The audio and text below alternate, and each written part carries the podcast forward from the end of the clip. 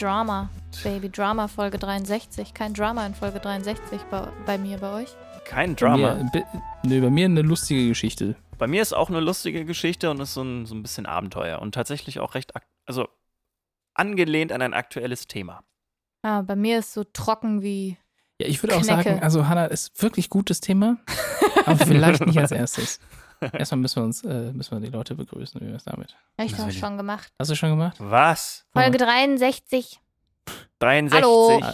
Hallo. Hallo, Guten Tag. liebe Zuhörenden und hallo Tim und hallo Hanna. Und hallo Dirk. Hallo. Schön, dass du nach nur wenigen technischen Schwierigkeiten wieder bei uns bist mit deiner Psst, normalen Stimme. Das wissen statt- die ganzen Leute doch gar nicht. Das ist doch, Was für erzähl das eine doch normale nicht. Stimme. Ich weiß Was nicht, wovon du sprichst. Na, ihr klang die ganze Zeit so, äh, also, ihr wart nicht So besser, wir. aber das, das lag an Dirk mir. klang so. lag an mir. Hallo, ich bin Dirk. Ich klinge doch ganz normal. Herzlich will- willkommen bei Folge 63. Was nochmal? Hm. Herzlich willkommen bei Folge 63. Ah, schön, dass ihr wieder alle eingeschaltet habt. Genau. Es Zu- ist so schön. Komprimiertem Wissen ab Samstag um eins. Genau. Und bei mir geht es heute um den Suezkanal. Der ist jetzt ja in den letzten Tagen ja oder in den letzten Wochen ja so ein bisschen äh, in den Medien gewesen, ne? Hat man ja, hat man ja don, doch, Mhm. doch vielleicht gehört. Und zwar äh, gab es da ein Schiff, die Ever Given, die feststeckte im Suezkanal für sechs Tage. Und ja, die hat dadurch, dass sie diesen Suezkanal halt äh, ja, blockiert hat, einen Schaden von einer Milliarden US-Dollar in fehlenden Einnahmen für den Kanal verursacht. So, am 29. März wurde das Problem dann gelöst. Da gab es dann eine Springtide, also so überdurchschnittliches Hochwasser und das Schiff konnte wieder freigelegt werden. Dann wurde das Schiff in den großen Bittersee geschleppt, um dort zu prüfen, ob die Ever Given überhaupt weiterhin fahrtauglich ist.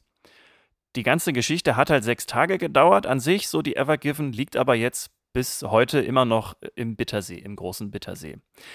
Das ist allerdings nicht das erste Mal, dass ein oder mehrere Schiffe im Suezkanal bzw. im Bittersee feststecken. Und zwar nicht nur sechs Tage, sondern fast acht Jahre. Oh, das ist schlecht für ein Schiff, glaube ich, was fahren möchte. Ja, das ist, das ist sehr schlimm. Das ist nämlich die Geschichte der gelben Flotte. Wir schreiben das Jahr 1967. 14, 14 Schiffe aus der BRD, Schweden, dem Vereinigten Königreich, Polen, Bulgarien, der Tschechoslowakei und der USA durchquerten den Suezkanal. Als am 5. Juni der Sechstagekrieg ausbrach, der Sechstagekrieg, das war ein Mhm. Konflikt zwischen Israel und den angrenzenden arabischen Staaten. Eine Folge dieses Krieges war die Blockade des Suezkanals durch die ägyptische Regierung, die absichtlich Schiffe versank, also eigene Schiffe, um die Wasserstraße zu blockieren. Die israelischen Truppen sind in diesem Krieg bis an das östliche Ufer des Suezkanals und des Bittersees vorgedrungen. Also quasi die gesamte Sinai-Halbinsel haben die israelischen Truppen ja eingenommen sozusagen. Und so begann dann auch die Tortur für diese 14 Schiffe, die sich halt währenddessen auf dem Bittersee befanden. Unwissend, wie lange diese Schiffe auf diesem Bittersee überhaupt ausharren mussten. Die konnten nämlich nicht von diesem See runter. Weder nach Norden oder nach Süden ging nicht. So, einige Wochen nach dem Sechstagekrieg, der, wie der Name schon sagt, sechs Tage lief, wurden einzelne Besatzungsmitglieder erlaubt, die äh, Schiffe zu verlassen, um wieder in die Heimat zu fliegen. Ein großer Teil der Besatzung musste aber an Bord bleiben, um die Schiffe und deren Ladung ja, in Schuss zu halten.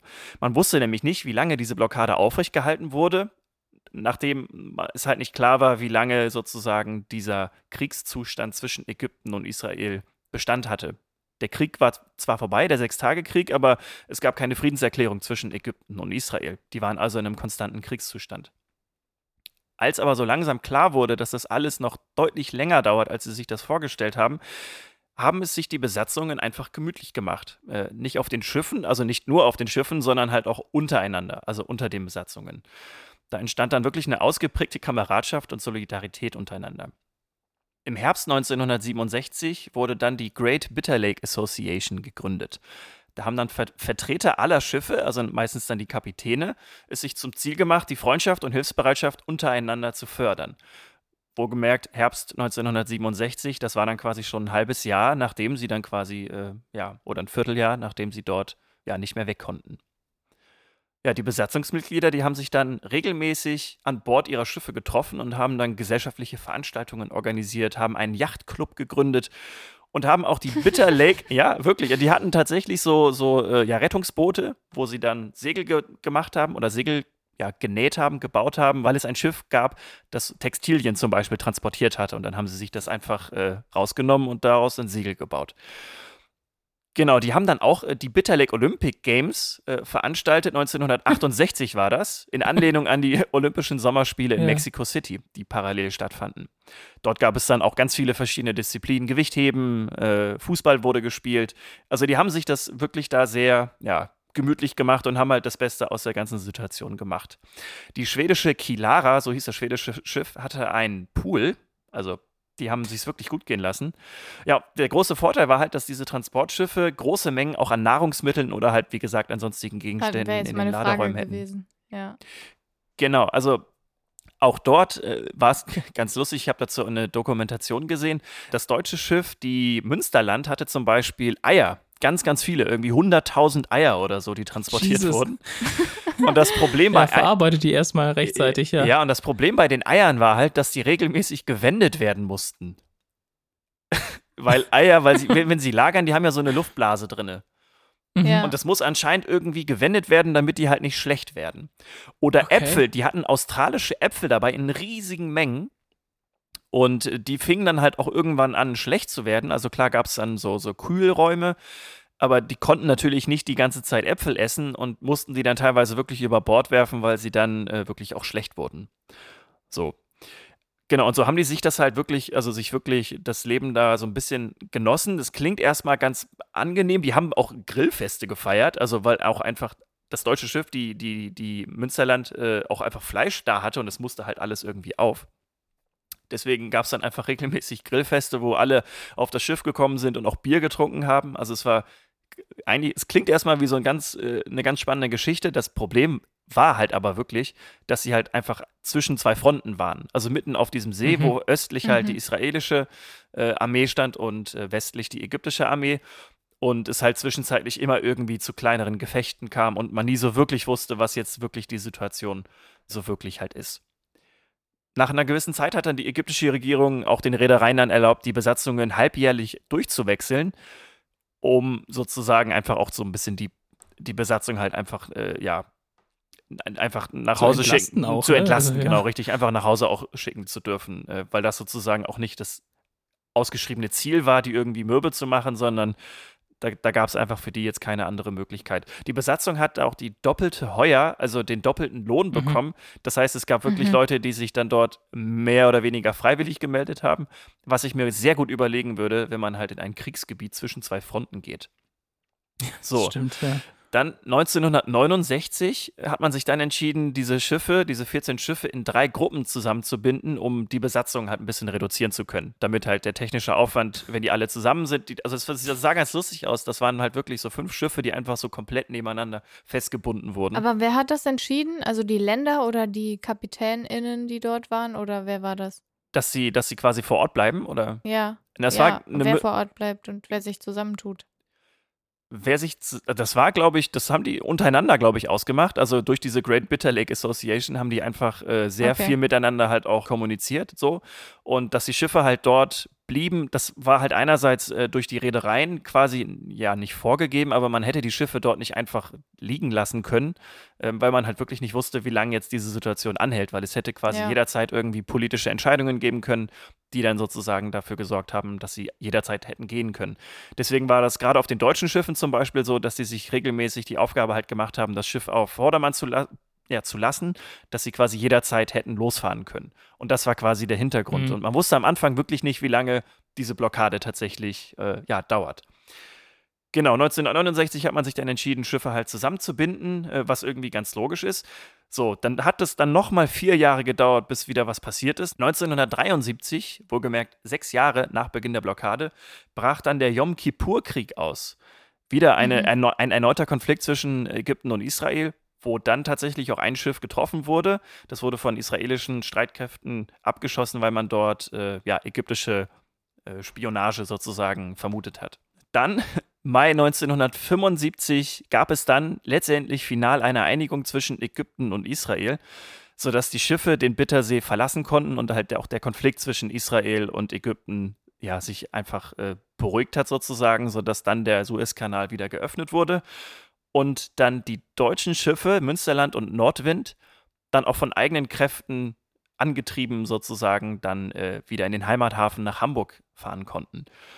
Und so endete dann letztendlich auch die äh, achtjährige Tortur für diese Schiffe, wohlgemerkt mit wechselnder Besatzung, aber trotzdem eine, eine riesige und ja, vielleicht für viele unbekannte Story, die mich ja im Zusammenhang mit diesem äh, Suezkanal, mit der Ever, Ever Given, mich daran erinnert hat und ich dachte mir, die Geschichte muss ich euch erzählen. Und äh, die gelbe Flotte, Name der gelben Flotte kommt von dem Wüstensand, der sich halt im Verlauf der acht Jahre an diesen Schiffen abgesetzt hat und die ah. Schiffe gelb färbte.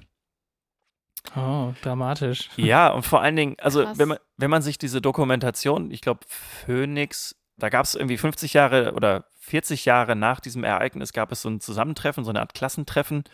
Und dort haben halt, äh, sind die sich in die Arme gefallen und haben davon erzählt. Und es ist halt wirklich, man hat da richtig gemerkt, dass da dann auch so politische Einstellungen von den Ursprungsländern sozusagen überhaupt keine Rolle gespielt haben. Also die Tschechoslowakei zum Beispiel war ja damals auch kommunistisch und die BRD war halt quasi kapitalistisch, wenn man das jetzt so. Und die haben aber trotzdem miteinander halt ähm, ja ganz viele Sachen gemacht und haben ja sich gegenseitig die Zeit erleichtert. Und das war halt sehr schön zu sehen, dass halt auch in so einem Konflikt dann die Menschen eigentlich, äh, ja, immer mhm. gewillt sind, eigentlich miteinander zu arbeiten, unabhängig davon, in welchen Systemen sie jetzt irgendwie groß geworden sind oder aus welchen Systemen sie kommen. Stelle ich mir auch ziemlich blöd vor, zwischen so zwei Fronten festzuhängen. Schrecklich. Und ich meine, klar, ist irgendwie so eine Art goldener Käfig, ne? Also, wenn, wenn ja. du wirklich das ganze Lager voll hast mit irgendwie crazy Zeug, ja, aber, aber auch nach, ja. nach, nach dieser ewigen Zeit, dann sind halt auch, wie gesagt, die Äpfel wurden zum Beispiel dann auch schlecht, die konnte man dann nicht ja, mehr ja, nehmen. Und genau, es geht ja nicht ewig. Genau, und dann gab es auch tatsächlich eine Zeit, wo die Schiffe dann auch nicht mehr aus eigener Kraft sozusagen auch Wasser zum Beispiel ja irgendwie äh, herstellen konnten oder die hatten ja nicht so viel Wasser an Bord und da gab es dann äh, einzelne Händler oder HändlerInnen, die äh, dann von der ägyptischen Seite sozusagen mit Schiffen ankamen und den, der, den Besatzungen dann auch Frischwasser oder halt auch andere Dinge dann äh, verkauft haben. So. Und äh, das, das hat dann auch funktioniert, weil du kannst natürlich acht Jahre kein, kein Fleisch irgendwie äh, einlagern oder so. Das geht natürlich nicht. Ja. Es gab Schiffe mit Konserven und die halten sich ja nochmal deutlich länger. Aber äh, ja, so hat sich da halt so ein eigenes Hast du System auch keinen Bock mehr. Nee, also natürlich nicht, nein. Also du willst ja nicht irgendwie äh, ein Jahr lang irgendwelche Bohnen oder so essen. Das geht dann auch nicht. Ja, ja aber eine crazy. Crazy Story. Wie angekündigt habe ich euch eine kleine rechtliche Ergänzung zu Dirks Thema von letzter Woche mitgebracht. Stimmt, habe ich total also, vergessen. Angenommen. So fangen normalerweise deine Bibelgeschichten an. Angenommen, das wäre Angenommen. so. Angenommen. Steht so ein Automat, yeah. aus dem man sich Sachen ziehen kann, rum. Ja. Und Dirk will sich ein Handykabel oder einen Kürbis daraus ziehen. und er wirft das Geld ein und er drückt den Knopf für die Warenauswahl und die Ware kommt nicht. Oder sie bleibt hängen. Welche Ansprüche hat Dirk jetzt? Und vor allem gegen wen?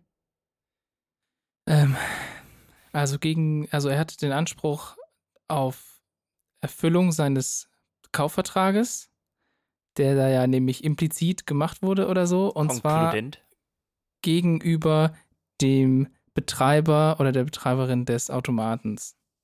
Das ist jetzt mein Wild Guess. Okay, du sagst, es ist ein Kaufvertrag zustande gekommen, ja. in dem, in dem was?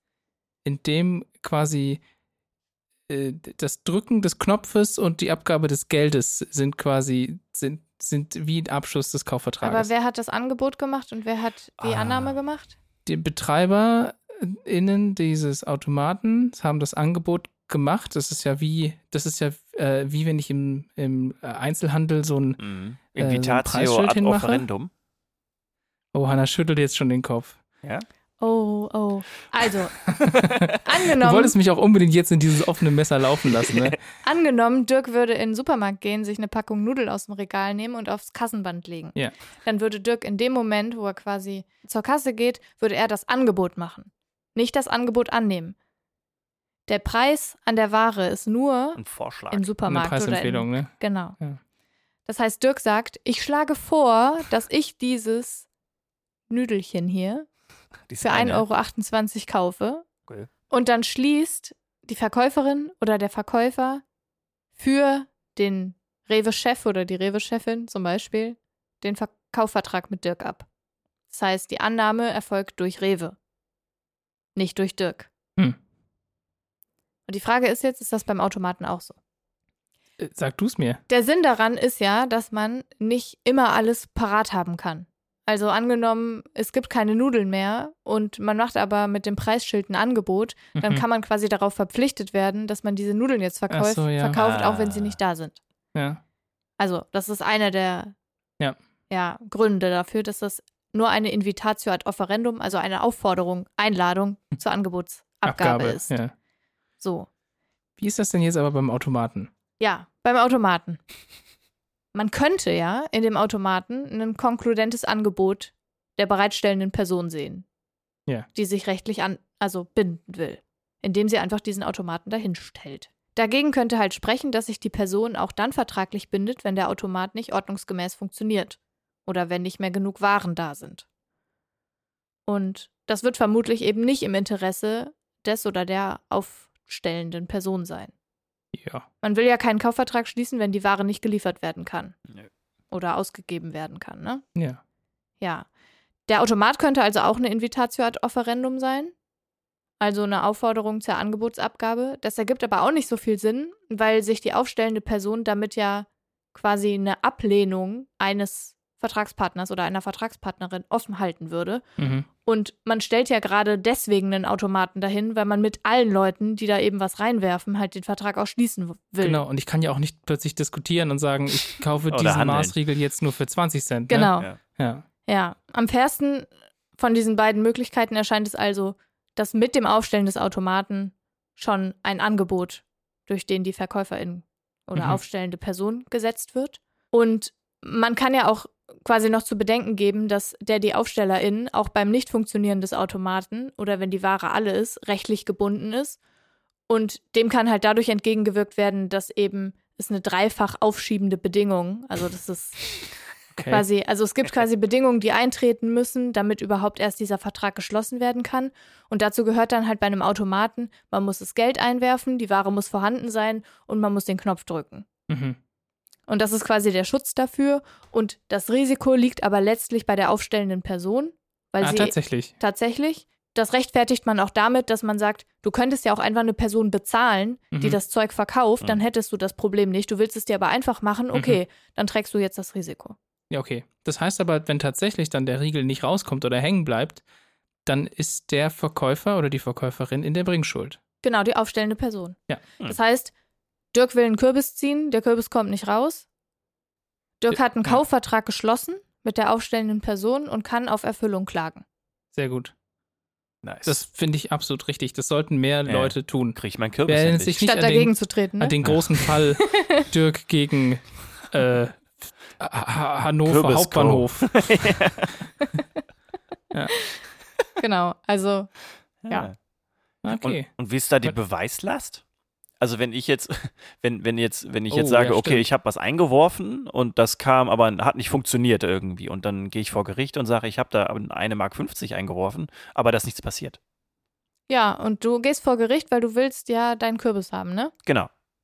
Ja, dann hast du ja letzte Woche gelernt, die Beweislast liegt bei der Person im Zivilverfahren, Ja. die, Ja, die den Gewinn draus zieht. Quasi. die etwas haben möchte. Ja. Das ist aber voll gemein. Das ist ja voll doof. Das jetzt. heißt, Dirk muss sagen, ich habe hier, guck mal, ich habe ein Foto gemacht, da steckt mein Geld drin. Das ist ja doof. Oder Tim stand daneben und hat's gesehen. Ja, okay, das, das okay, Dirk, ich sag immer für dich aus. Ah, das ist super. Das jetzt. Solltest du nicht pauschalisieren, aber okay. ja, ich weiß. In der Regel wird sich da auch kein Rechtsstreit draus entwickeln, weil die AutomatenbetreiberInnen bei 1,20 Euro, die man dafür, keine Ahnung, eine Dose Cola Ja. einwirft, wahrscheinlich sagen werden, ja hier. Aber Meinst du? wenn es sich jetzt Meinst du? um Gold handelt, wie wir gelernt haben, wenn Ja. das so ein richtig fettes Ding ist, was man da Oder so ein ausziehen- iPad oder so. so ein iPad, genau, ja. Dann ist was anderes. Dann, Und warum, Dann- warum haben die keine Bonpflicht? Warum unterliegen Oh, eigentlich Automaten nicht der Bonpflicht? Gute Frage. das ist eine, das ist eine sehr gute Frage. Weil das halt nicht zum Einzelhandel gehört, wahrscheinlich, ne? Ah, weil es, ja. Also würde ich jetzt mal tippen. Das wird halt wahrscheinlich einfach, also es ist wahrscheinlich wieder so eine Rechtslücke, wo man sagt, das ist nicht Guck mal, was wir Einzelhandel. hier alles aufdecken. Wir sind wie, wie heißt das? Steuerung F oder so. Nur anders. Genau. ja, so trocken war es jetzt gar nicht. Ich Nee, voll nicht gut trocken. mitgeraten. Mega gut. Ja. Und, ge- und was gelernt. Ja.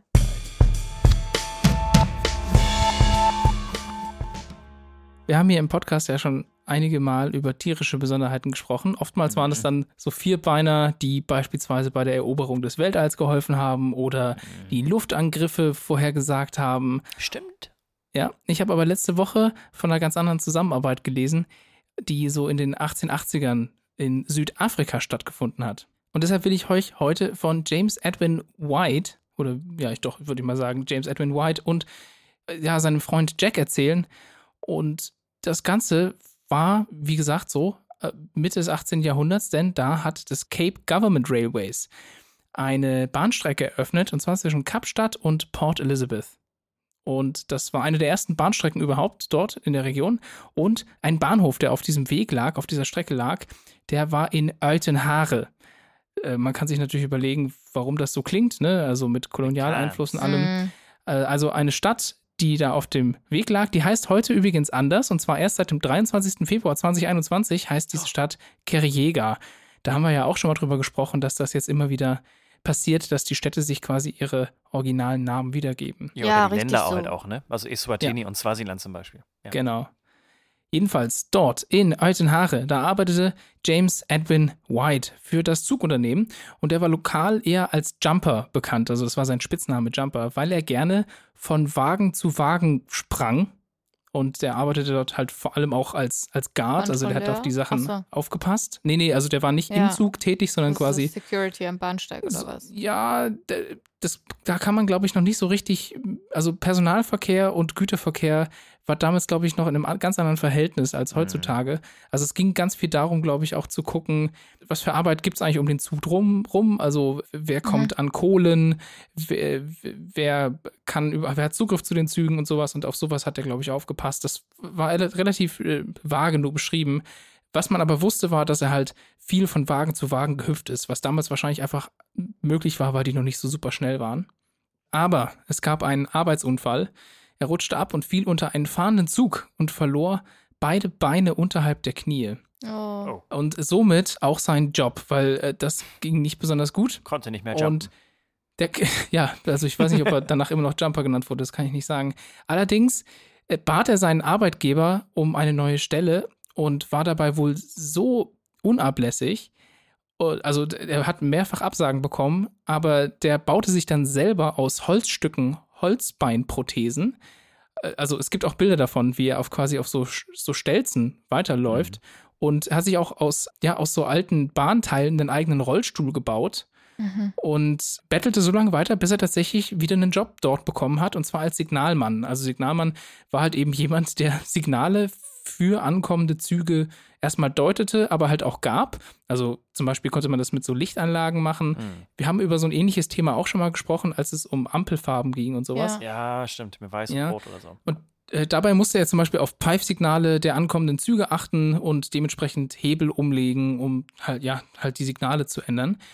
Aber kommen wir nun zu seinem Freund Jack, weshalb Jumper überhaupt zu irgendeiner Bekanntheit gekommen ist, weil ich meine, klar, das ist jetzt natürlich ein, ist ja jetzt schon interessant, äh, Jack aber ist auch ein Doggo. nee, Jack ist kein Doggo. Kein Russell Terrier, oder? Auch das nicht. Ah. Also, eines Tages ist Pferd. Jack an einem schönen Samstagtag Vogel. auf den Samstagmarkt in Altenhaare gegangen und dort sah er einen Schwein. Ochsenkarren, geführt von einem sogenannten Vorloper. Das ist also ein Warte, wer ist da Ochsenführer. hingegangen? Jack oder Jumper? Äh, Jumper ist Du hast hingegangen. aber Jack gesagt. Ich meinte, sorry, das war falsch. Es ging natürlich, James ging hin, ne? Ja- also die heißen auch sehr ähnlich. Denn Also jetzt James, ging hin. Jumper, Jumper heißt James. So. Ach so, okay. Ja, Jumper James, der ging hin auf diesen Markt und sah dort einen Ochsenkarren. Wie gesagt, Namens Jack. Nein, ein Ochsenkarren. Und dieser Ochsenkarren, der wird natürlich von Ochsen gezogen. Und es gibt jemanden, der diesen Ochsenkarren führt und die heißen Vorloper. Und bei diesem Vorloper handelt es sich aber nicht um einen Menschen, sondern um einen Bärenpavian. James Oh. war so angetan von der Intelligenz dieses Pavians, weil der tatsächlich diesen Wagen selber und eigenständig führte, dass er den Besitzer des Pavians halt überzeugen wollte, ihn zu verkaufen, weil er sich halt dachte, der kann mir halt in meiner misslichen Lage sicherlich zur Hand gehen. Also Paviane sind ja jetzt auch nicht die kleinsten Ja. äh, Primaten, die es ja. gibt. Und der Verkäufer war eigentlich nicht so super begeistert, aber dachte sich dann, wahrscheinlich auch so ein bisschen aus Mitleid vor einer Person, die quasi beide Beine verloren hat, okay, mache ich, und hat ihm diesen Affen verkauft. Und der Affe hieß halt, also ich weiß nicht, ob er den Namen dann bekommen hat oder schon hatte, Jack. Das ist äh, dementsprechend halt der Affe Jack oder der, der Baboon Jack, wie er in den Stories öfters genannt wird. Mhm. Jack half tatsächlich im Haushalt mit und äh, oder half zum Beispiel James oder Jumper im Rollstuhl zur Arbeit zu schieben. Dabei half er ihm quasi den Berg hoch zu schieben und sprang dann an der obersten Stelle des Berges mit auf den Rollstuhl auf und rollte mit ihm den Berg dann runter. Bestimmt alles super freiwillig. Äh, wahrscheinlich nicht, ne? Das ist Mhm, natürlich ja. so eine Diskussion, die können wir, da können wir später nochmal drauf zugehen. Aber ich rede jetzt nur erstmal darüber, warum der Affe so, oder die, die beiden so bekannt wurden. Also er war tatsächlich erstmal nur eingestellt, um ihn äh, zu unterstützen. Aber daraus, so sagen es jedenfalls die ganzen Aufzeichnungen, entstand wohl eine ganz besondere Freundschaft. Und die hat auch die lokalen Menschen beeindruckt. Und eine von James, also von Jumpers Aufgaben war es außerdem, auf einen Schlüssel aufzupassen, der es den Lokführern, damals leider auch alles nur Männer, erlaubte, an die Kohlevorräte zu kommen, um Mhm. ihre Züge halt zu befeuern. Und das heißt, wenn die ankamen, dann, dann haben die so eine Pfeife betätigt, dreimal, und dann wusste er Bescheid, okay, ich muss aufstehen, hol diesen Schlüssel und trippel quasi auf mein Holzbein nach draußen und gebe diesen Schlüssel weiter. Und irgendwann war es aber mal wieder so, dass die Pfiffe kamen und dann sprang Jack auf, also der Affe, und erledigte die Aufgabe für James. Mhm. Weil er das halt natürlich etliche Male vorher gesehen hatte Mhm. und das quasi einfach erlernt hatte. Und daraus äh, ergab sich quasi, naja, für Jumper die Idee, dass er seinen Affen auch andere Sachen beibringen konnte. Und zwar die Signale richtig zu deuten. Ach. Und der Affe hat daraufhin tatsächlich die gesamte Arbeit übernommen und konnte quasi wissen, wenn ein Zug kommt, welches, welchen Hebel muss ich umlegen, in welcher Reihenfolge, wie de deute ich die verschiedenen äh, ja, Signale, die von den anderen Zügen Auch kommen. krass, konnte auch Konflikte entscheiden und so. Äh, ich weiß nicht genau, wie, wie viel verschiedene es gibt. Also ich habe ein Bild gesehen, da sah man irgendwie so vier, fünf Hebel. Okay. Und ich glaube, der musste quasi tatsächlich richtige Entscheidungen treffen. Und äh, die Berichte sagen auch, er schaute immer dann in zur Richtung des Zuges und in Richtung der Signale, ob alles richtig war. Also der war, der war, wusste wohl War genau, sehr was er akkurat tut. auf jeden Fall, ja. Genau, der war sehr akkurat. Und äh, das sorgte natürlich für eine krasse Bekanntheit, weil da jemand quasi, äh, naja, also das war, diese Signalgeschichte war ja ein wichtiger Bestandteil des Zugverkehrs. Und das heißt, der Zugverkehr der damaligen Zeit war dort teilweise von einem Affen mitgesteuert. Und ja, das sorgte eben für eine Bekanntheit. Und eines Tages kam wohl auch eine sehr bekannte, betuchte Frau. Also so wird das in allen Aufzeichnungen, die ich gefunden habe, äh, beschrieben. Und aus Furcht um ihr und das Leben anderer Zuggäste informierte sie die Stadtverwaltung wow. darüber, dass das stattfand und beide wurden sofort gefeuert. Also instant. Okay. ähm, und wieder war er halt an dem Punkt, dass er um seinen Job bettelte und man gab ihm die Möglichkeit, wahrscheinlich einfach rein aus Interesse, zu beweisen, ob das wirklich stimmt, dass er quasi behauptet, dass der Affe ihm da Mhm. hundertprozentig zur Seite steht und helfen kann. Und dann wurde das tatsächlich offiziell geprüft in einem offiziell durchgeführten Test. Und der Affe hat alles richtig gemacht. Der hat keinen einzigen Fehler gemacht. Und dann wurden beide wieder eingestellt. Also nicht nur er, sondern beide wurden eingestellt. Äh, Also Jack bekam eine Einstellung, arbeitete für 20 Cent am Tag. Ich kann leider nicht sagen, was das umgerechnet ist. Und einen halben Liter Bier die Woche. Also Geld plus Bier hat er quasi als, als, ja, als Bezahlung bekommen. Der Affe. Ja, der Affe. Jack hat sein ganz normales Gehalt bekommen. Und der Affe hat Nein, ein zusätzliche. James hat das ganz äh, James hat ein ganz normales Gehalt bekommen und Jack hat zusätzlich Bier und Bier und Geld bekommen. Und das Jesus. Geld war wahrscheinlich Was? einfach, also ging bestimmt auch an, an James. der arme Ja. Affe, ey. Und es gibt verschiedene Quellen, die sagen, dass er niemals einen Fehler gemacht haben soll. und immer sichergestellt hat, dass alles richtig läuft. Die beiden arbeiten tatsächlich, also waren als immer noch. Team noch weitere neun Jahre lang dort tätig, bis Jack an der Tuberkulose verstarb. Oh. Oh.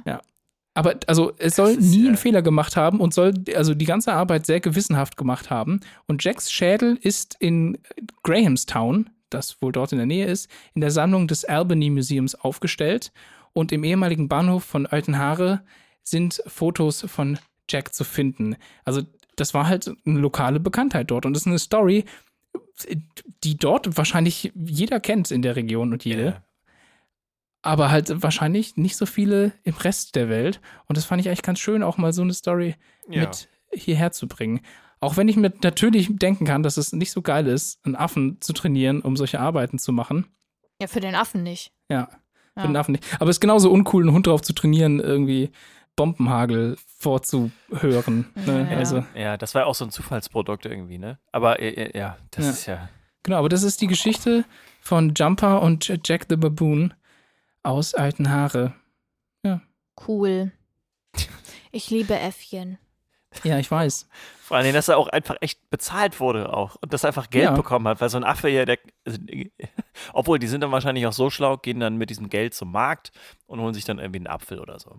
Das so schlau, Würde würde ich ihn dann jetzt wundern. tatsächlich einschätzen, ja, genau. Also ich hatte eine Quelle, eine einzige Quelle gelesen, da wurde darüber geredet, dass der Händler, der den Affen verkauft hat, wohl gesagt hat, dass Jack jeden Abend irgendwie äh, mindestens so und so viel Milliliter Brandy trinken muss, weil wenn er das nicht macht, ist er am nächsten Tag ganz unleidig und hilft nicht bei der Ja, Arbeit. Das ist, passt doch, deswegen hat er wahrscheinlich auch das äh, Bier das bekommen. Bier bekommen, das Ja. kann schon sein, ja. Also ich, das- das war eine, nur eine Quelle, die oh, darüber ja, schrieb. Das ist ein Alkoholiker gewesen, der arme Affe. Ja. Und sowas Ja, gibt es ja tatsächlich immer wieder. Voll Ne? viele. Ja. Äh, die Ja. ganzen Affen, die in Gefangenschaft leben, sind entweder Nikotin- oder Ja, alkoholabhängig. Da sind wir nämlich auch an einem anderen Punkt. Als ich das recherchiert habe, wurde ich auf eine andere Geschichte aufmerksam. Eine ganz kleine nur, und zwar, dass äh, quasi Mowgli aus das Dschungelbuch auf einer tatsächlichen Geschichte in Indien basiert. Mhm. Von der Ah. Person, also so ein, ein junger Mann, der mit fünf oder sechs Jahren bei Wölfen gefunden wurde, der quasi dort sicher war und mit denen lebte und spielte und dann da rausgeholt wurde von, äh, ich glaube, Soldaten, die damals im Wald waren, Mhm. den man versucht hat dann halt auch zu resozialisieren, der aber nie die Sprache gelernt hat, der auch Riesenprobleme Ja, damit hatte, äh, quasi ähm, auch äh, das Essen so anzunehmen. Der war halt natürlich gewöhnt, rohes Fleisch und so Sachen zu essen. Und eine Sache, die er aber halt gemacht hat, ist Kette rauchen. Und der ist dann halt auch verstorben. Äh, Ja. Ich glaube auch tatsächlich an ähm, Tuberkulose, aber Ja. der, der hat wie blöd Kette geraucht. Das ist halt irgendwie krass, ne? Also du schaffst es nicht, Leuten manche Sachen beizubringen und manches funktioniert einwandfrei, egal ob du super Ja, gebildet aber ich bist meine, oder nicht. Ne? Sucht ist halt, Ja, also es gibt halt ein Suchtzentrum, manche Menschen sind suchtanfälliger als Ja. andere, ähm, Tiere sicherlich auch. Und wenn das Suchtzentrum angesprochen Ja. ist, was willst du machen? Das ist ja ein hormonelles Ding. Ja. Abgefahren, ne? Ja. Aber so war das damals. Verrückt. Hanna, ha, ha, ha. Hannas Hass Beitrag. Hallo. Hallo, oh, Hi. oh, die, da ist die Hallo. Stimmung schon. Oh, angry, Oh. Ich hasse heute nur was ganz Kleines. ein Käfer. Ich hasse eine ganze Menge, aber ich bringe nur was ganz Kleines mit, weil ich überhaupt keinen Bock so viel zu hassen. Ich hasse es nämlich, Sachen zu hassen. Ja! Oh Gott, Oh, je, super. je, Da das ist freue ich mich schon richtig, jetzt. weil das bestimmt nicht übersteuert hat. Außer dieser ganze schwarze Block, den ich jetzt gerade schon auf meinem Bildschirm sehen kann von dir. Du hast es provoziert. Ja. Was hast du denn heute? Guck mal, ne? Ja. Gestern. Aber, Ja. oder guck halt nicht, das ist das Problem. Ah. Ich habe gestern meine Kontaktlinsen reingesetzt und ich habe nicht richtig gesehen. Ja. Ich Und weiß ich- auch, warum du Und nicht ich war richtig so, gesehen hast. boah, fuck, hab die Kontaktlinse wieder rausgenommen, sauber gemacht, umgedreht, auf links gedreht, auf rechts gedreht, wieder eingesetzt, nichts passiert. Dachte ich mir so, okay, heute ist vielleicht einfach ein Kacktag für Kontaktlinsen. Kontaktlinsen rausgenommen, Brille aufgesetzt. Easy peasy, alles war klar zu sehen. Heute denke ich mir so, ja, heute ist bestimmt wieder anders, setze die Kontaktlinsen rein, sehe nix. Zack. Wann kommt die, wo, wo kommt die Wahrheit ans Licht? Was boah, war's? und dann habe ich so gedacht, boah, tausch dir doch einfach mal. Ja. Habe ich rechte Kontaktlinse ins linke Auge gesetzt, andersrum, zack, alles klar. Hm. Jetzt frage ich mich, welches Heinzelmännchen die Kontaktlinsen falsch rum in den Behälter einsortiert hat. Weil Hm. der Behälter ist grün auf der einen Seite, da kommt die eine Kontaktlinse hin, und weiß auf der anderen Seite. Und die linke Kontaktlinse kommt natürlich immer auf die grüne Seite, Immer. weil politisch gesehen ist das ja absolut Ja. korrekt. So merke ich mir das. Absolut korrekt. Ja. So. Und dann hat irgendwer das vertauscht. Tim? Irgendwer. Ich war das garantiert nicht, das kann ich dir schon mal gleich sagen. Der hat das heimlich gemacht. Der ist nachts aufgestanden, ist in das Badezimmer ich habe mir überlegt, gemacht was ist, einfach. was ist so die krasseste Art und Weise, wie ich, wie ich dir so einen richtig Scheißtag oder mehrere Scheißtage irgendwie besorgen kann, Genau so. Ohne dass du quasi drauf kommst, dass ich das war. Und jetzt bin ich natürlich Ach, das ertappt ist jetzt worden. die Auflösung jetzt. Ja. Das liegt also daran, dass du quasi unterschiedliche Dioptrien rechts und links hast, oder? Ja. Okay. Das ist bei mir zum Glück so, dass ich beide Augen minus zwei habe und deswegen mich da überhaupt, mir ist so egal, ob da Du manchmal, hast also manchmal, null Augen? nein, nee, genau, Danke, nee, manchmal, danke, danke. Manchmal bin ich sogar so, so, so wild und habe dann in der linken äh, Kontaktlinse habe ich dann das R drauf und auf der Boah, rechten habe nee. ich dann das L Hast drauf. du nicht. Ja, ja. Doch, doch, habe ich. Hast so du nämlich. nicht. Anna hat sich Doch, direkt doch. bei mir gerecht und hat meine Socken falsch rum äh, hingelegt oder ich weiß irgendwas Blödes. Ja, oder das Gar nicht. Marmeladenglas so Ja, richtig, Ich hab dir richtig die Kopfhörer gemacht. falsch rum aufgesetzt. Ja. Da war Ja. rechts links und links war rechts. Ja. Ja, das fand ich richtig dumm heute. Aber ist doch schön eigentlich zu wissen, dass du einfach nur die Seiten vertauschen musst. Ich hab, ja, ach so. Aber ich habe sie nicht vertauscht.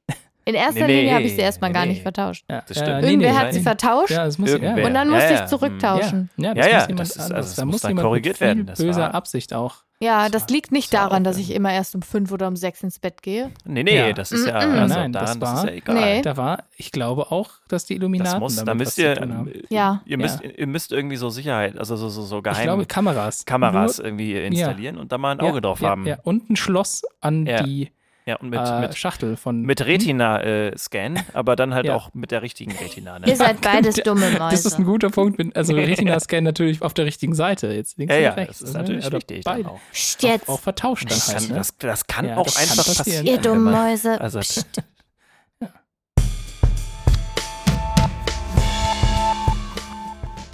Okay, los geht's. Captain Captain, Jack. Jack. Captain Jack. heißt, heißt die Folge EO Captain Jack? Ey.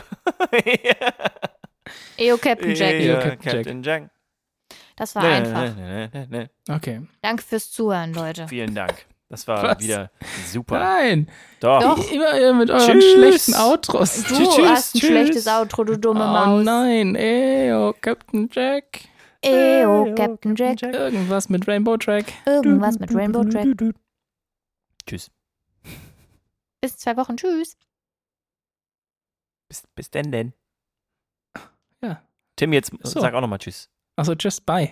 Und Wink nicht vergessen. Ja, ciao. Tschüss. Ausschalten. Äh, abschalten.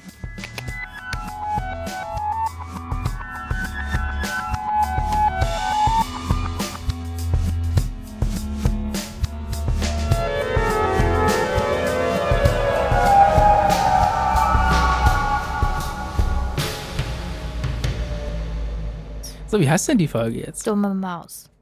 Nein, die Folge heißt nicht Dumme Maus.